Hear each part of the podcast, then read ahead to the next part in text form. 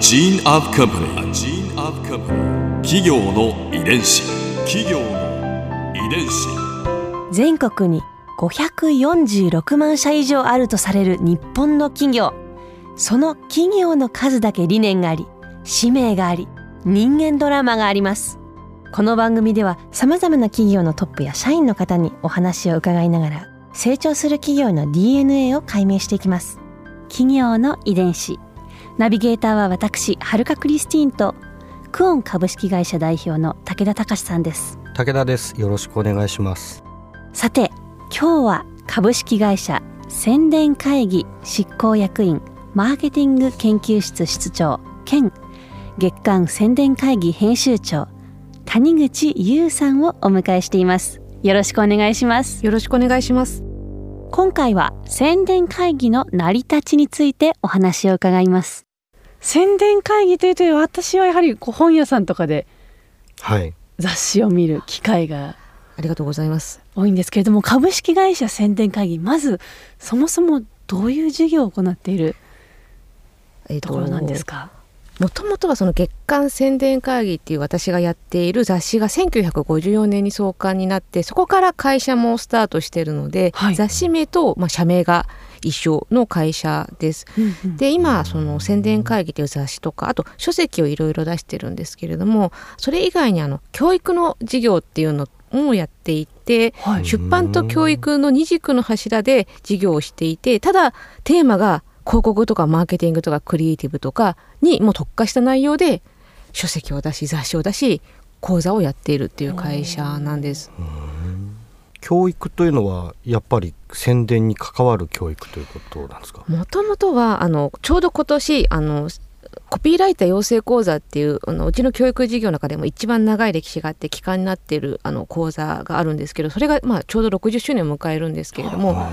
もともとはそういうクリエイティブとかアイデアを考えるとかなかなかその本読んだだけでわからないことを講座で習得するっていうことを目的にしてたので講座としてはもともとそういうクリエイターの方向けのものが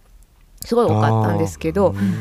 ただもう最近はどちらかというと本当にいわゆる企業で広告宣伝を考えたりとかマーケティングを担当したりとかあそういうどちらかというとビジネス系が多くなってはいるんですけど成り立ちとしてはもともとそういう本では習得できないことを体感しながら学ぶっていうのがうん。コンセプトだったんですね。広告とかマーケティングに従事される方っていうのはあやっぱり60年前に比べると増えてるんですかね？広い意味ではまあ増えてますよね、やっぱりそのメディアも増えているので、うん。昔だったら別にデジタルのマーケティングとかデジタルの広告に関わる人っていなかっまあたことを考えたら爆発的には増えてると思います。えそもそもでも会社の名前が宣伝会議なんですよね、変わってね、ます。ね本当漢字だらけですすごい。それあのもともとはその、まあ、社名になったのがその雑誌名が社名になってるのではい。雑誌名になんかこの変わった名前の由来がありましてはい。で今日ちょっと創刊号もうボロボロなんですけどこれは持ってきていただいたんですか？ありがとうございます。くしゃみが出ちゃいそうな感じなんでへえわあー。すごい。これが本当に1954年に創刊されて紙からしてねもうなんか今の紙とはちょっと。それでここに変わった社名の、当時白黒だったんですね、うん、本当に全部モノクロなんですよ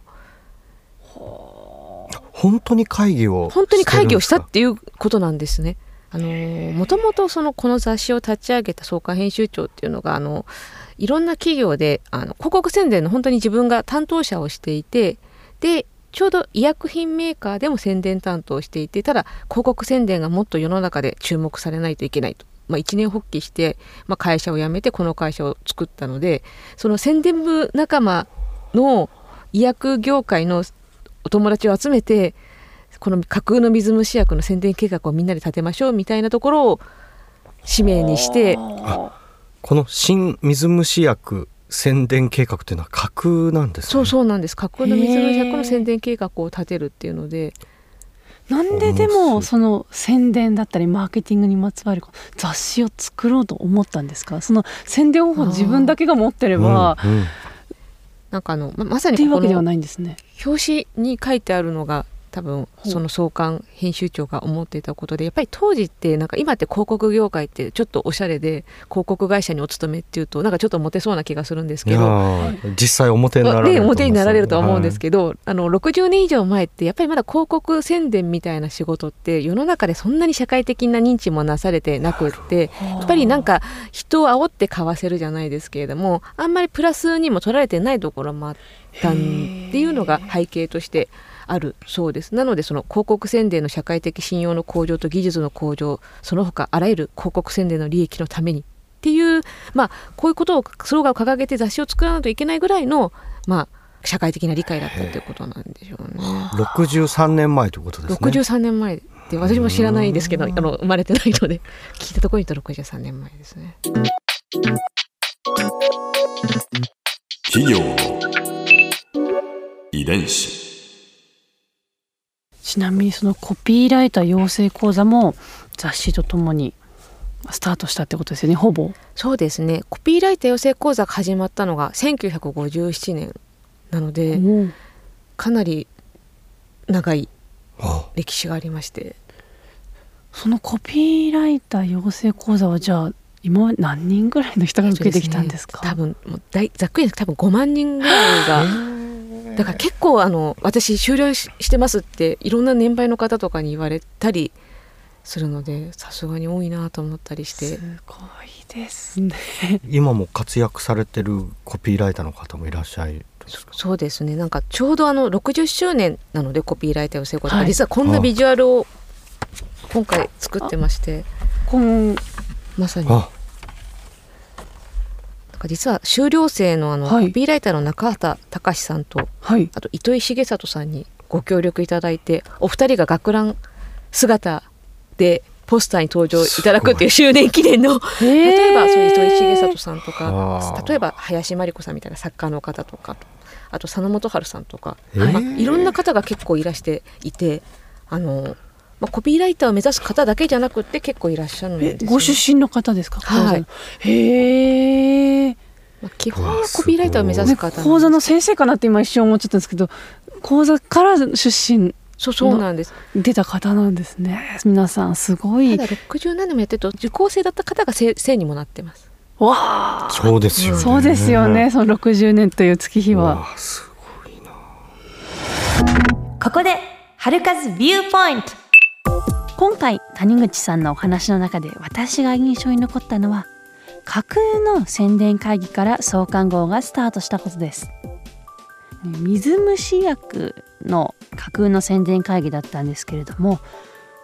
北海道では涼しいから水虫で悩む人は少ないだろうからあまりお金をかけなくてもいいというようなかなり具体的な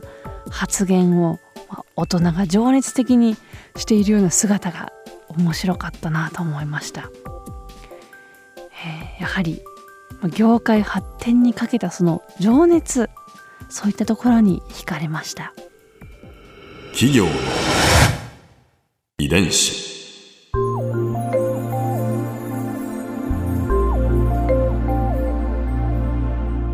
さてこの番組はポッドキャストのほかスマートフォンタブレット向けアプリ JFN パークでも聞くことができます